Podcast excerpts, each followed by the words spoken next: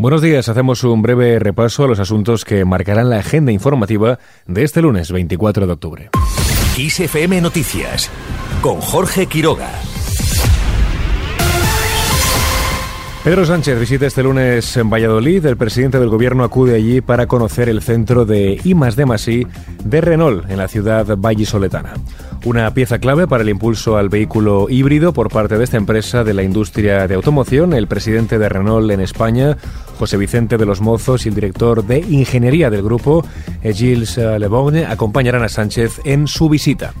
En el día de ayer, Félix Bolaños aseguró que Pedro Sánchez lidera el debate energético en Europa. El ministro de la Presidencia dijo que mientras el PP continúa desnortado en el continente, cuando el presidente del gobierno va a Bruselas consigue rebajar la factura del gas. El PP en Europa sigue solo, sigue desnortado, no entienden nada. Cuando Pedro Sánchez va a Bruselas, consigue rebajar la factura del gas a la mitad y traer 140.000 millones de euros de fondos europeos. Cuando otros van a Bruselas, se hacen una foto y se traen como mucho una taza que ponga recuerdo de Bruselas. Porque además de hablar mal de nuestro país, no hacen otra cosa en la Comisión Europea y en Bruselas. Bolaños reivindicó las políticas de seguridad y certidumbre del gobierno de España frente a la crisis provocada por la guerra de Ucrania.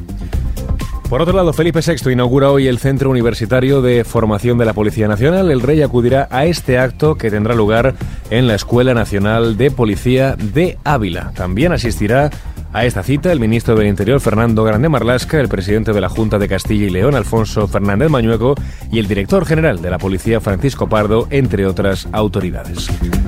Nos vamos ahora hasta Valencia. Allí los secretarios generales de UGT y Comisiones Obreras, Pepe Álvarez y Unai Sordo, intervienen en una asamblea de trabajadores. Lo harán en el marco de la campaña Salario o Conflicto, un asunto que ya adelantó Sordo en una entrevista en La Ventana de La Rioja el pasado 21 de octubre. Nosotros lo que estamos planteando es que para este año 2022, el que viene y el siguiente, hasta el año 2024, se planteen subidas en torno al 4, al 4,5%, pero que si la inflación sube más que estos porcentajes, haya compromisos de recuperación del poder de compra que ahora mismo se está perdiendo en este, en este periodo.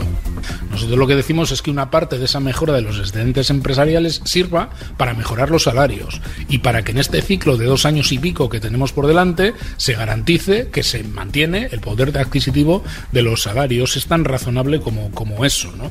Antes de la asamblea está previsto que tanto Unai Sordo como Pepe Álvarez intervengan ante los medios de comunicación.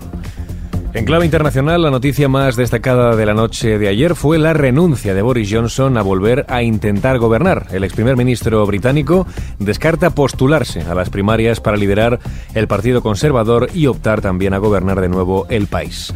En un comunicado, Johnson asegura que a pesar de contar con el apoyo necesario de los diputados conservadores, ha llegado a la conclusión de que simplemente no sería lo correcto, porque reconocen no se puede gobernar de manera efectiva a menos que tengas a un partido unido en el Parlamento. Al margen de este asunto, el Teatro Real levanta el telón de su temporada 2022-2023. Recupera Aida de Giuseppe Verdi en la producción emblemática de este espacio de Hugo de Ana. Y terminamos este repaso informativo con Ed Sheeran que filmará hasta 10 vídeos musicales para su nuevo álbum.